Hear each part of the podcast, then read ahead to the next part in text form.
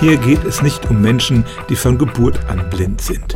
Und es geht auch nicht um Menschen, deren Blindheit durch eine Schädigung des Auges entstanden ist. Nein, es geht um Hirnverletzungen, die zum Beispiel durch Schlaganfälle entstehen können, bei denen das Sehzentrum geschädigt wurde.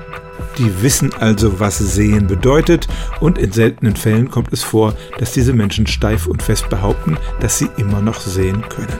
Dieses Leiden wird auch das Anton-Syndrom genannt und es hat bis jetzt erst etwa 25 Fälle auf der Welt gegeben, in denen das berichtet wurde.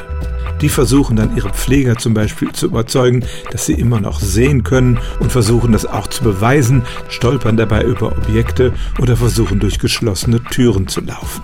Es gab schon Fälle in der Antike, der Autor Seneca hat darüber berichtet. Und der jüngste Fall, der bekannt wurde, war ein sechsjähriger Junge.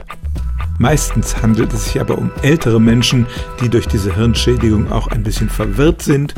Und dann kann es tatsächlich passieren, dass Menschen, die technisch vollkommen blind sind, immer noch glauben, sehen zu können.